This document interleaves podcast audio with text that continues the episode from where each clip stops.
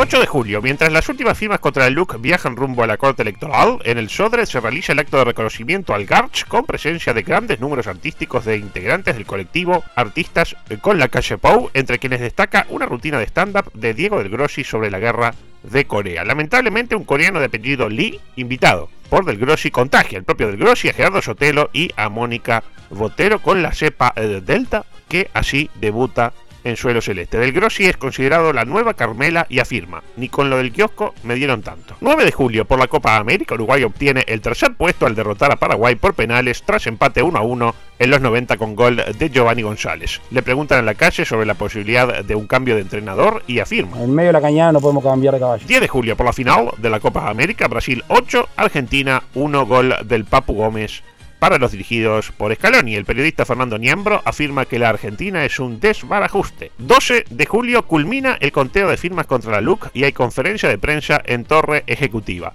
Ya no llega, se escucha decir al vocero presidencial que acto seguido habilita preguntas de los periodistas allí presentes. Ken Parks pregunta lo siguiente. Señor presidente, le pregunto, ¿cuántas vacunas va a precisar Uruguay de forma anual por susto, yo estaba cerca de mi hotel, me salió corriendo. 15 de julio, bajo un operativo policial sin precedentes, se juega el clásico de ida correspondiente a la Copa Sudamericana en el Gran Parque Central. El partido, a instancias del Ministerio del Interior, se juega a las 8.15 am con arbitraje de Andrés Matonte.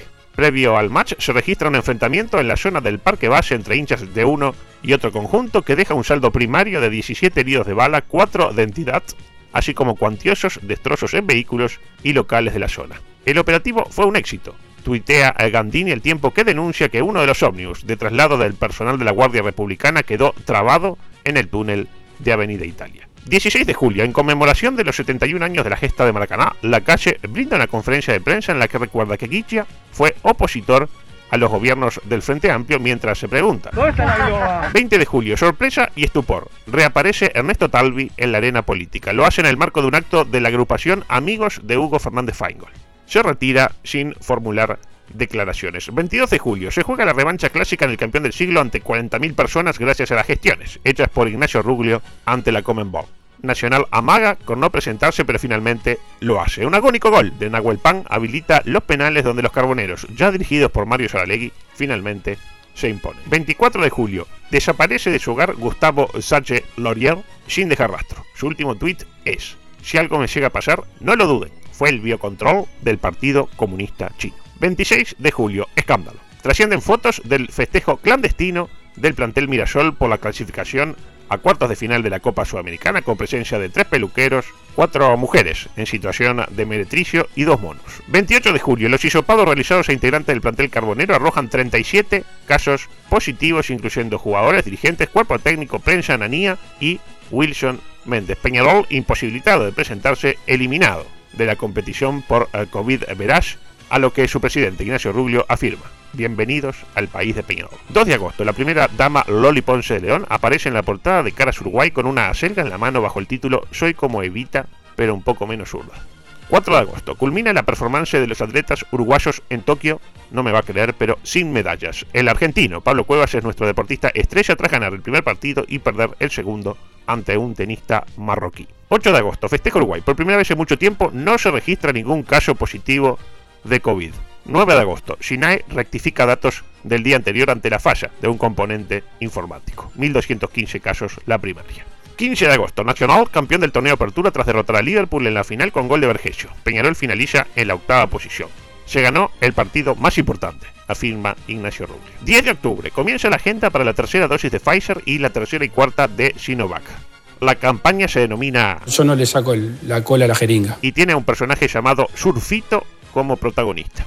12 de octubre, personas vacunadas con AstraZeneca acampan en Plaza Independencia por considerarse dejadas de lado por el gobierno. Nosotros también somos seres humanos, rezan las pancartas. El grupo es reprimido con gases lacrimógenos y terminan refugiándose ¿dónde? En el mausoleo. El país titula Decisión del presidente de mejorar la iluminación del mausoleo evita una tragedia.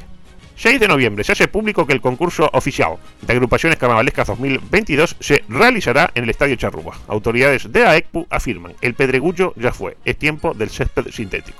al tiempo que agrega. Que no, no se olviden de los bufarrones. 12 de noviembre, científicos de la Universidad de Massachusetts. afirman que personas que hayan contraído COVID-19 tienen más del doble de posibilidades de convertirse en fanáticas de Arjona.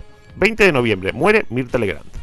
23 de noviembre, resucita Mirta Legrand. 13 de diciembre, entra a regir un nuevo aumento de los combustibles en función de que el precio del barril de crudo alcanza su máximo histórico. Gandini afirma que dado que el precio del petróleo aumentó 25% y los combustibles subieron un 10%, en realidad los combustibles bajaron el 15% y hay que festejar. El país titula, ¿cómo impactará la baja del 15% de los combustibles en los hogares uruguayos? 16 de diciembre, a instancias del gobierno vuelve la noche de las luces.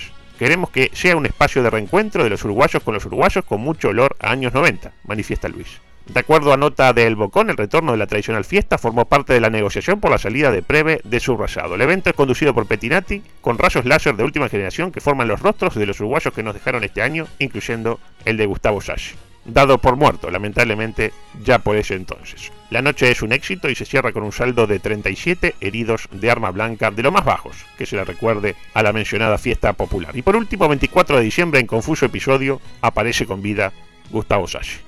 No les puedo decir dónde estuve todo este tiempo porque estoy vigilado, afirma. Gracias.